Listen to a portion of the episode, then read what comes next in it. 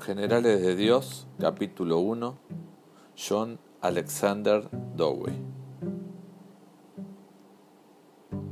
El apóstol de la sanidad.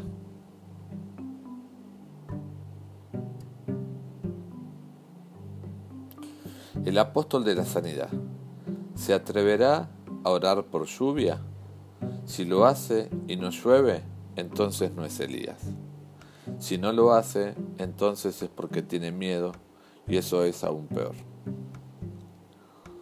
Finalmente, el predicador cayó de rodillas detrás del púlpito. Nunca antes la gente había escuchado sus oraciones con tanta atención en la espera. Dios, Padre nuestro, hemos visto el sufrimiento de esta tierra. Mira la hora en tu misericordia y envía la lluvia. De repente, el sobrevedor general se detuvo. Luego dijo, vayan pronto a sus hogares, porque hay sonido de abundancia de lluvia. Y tan pronto como la multitud se volvió para salir, la lluvia descendió en torrentes.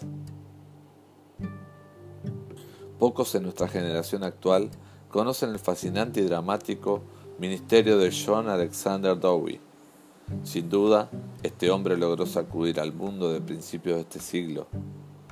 Él trajo a la vista de todos en la sociedad la iglesia visible del Dios vivo, especialmente en el área de la sanidad divina y el arrepentimiento.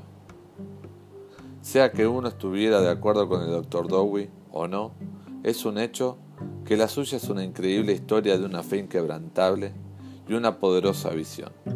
La cantidad de personas convertidas por el ministerio de Alexander Dowie suman incontables millones, aunque el final de su ministerio es trágico. Rara vez ha habido una misión más vigorosa y vital. Su ministerio apostólico cambió el mundo, de costa a costa, por sí solo, y desafió y triunfó sobre la gran apostasía y el letargo de su época, demostrando claramente que Jesucristo es el mismo ayer, hoy y por siempre.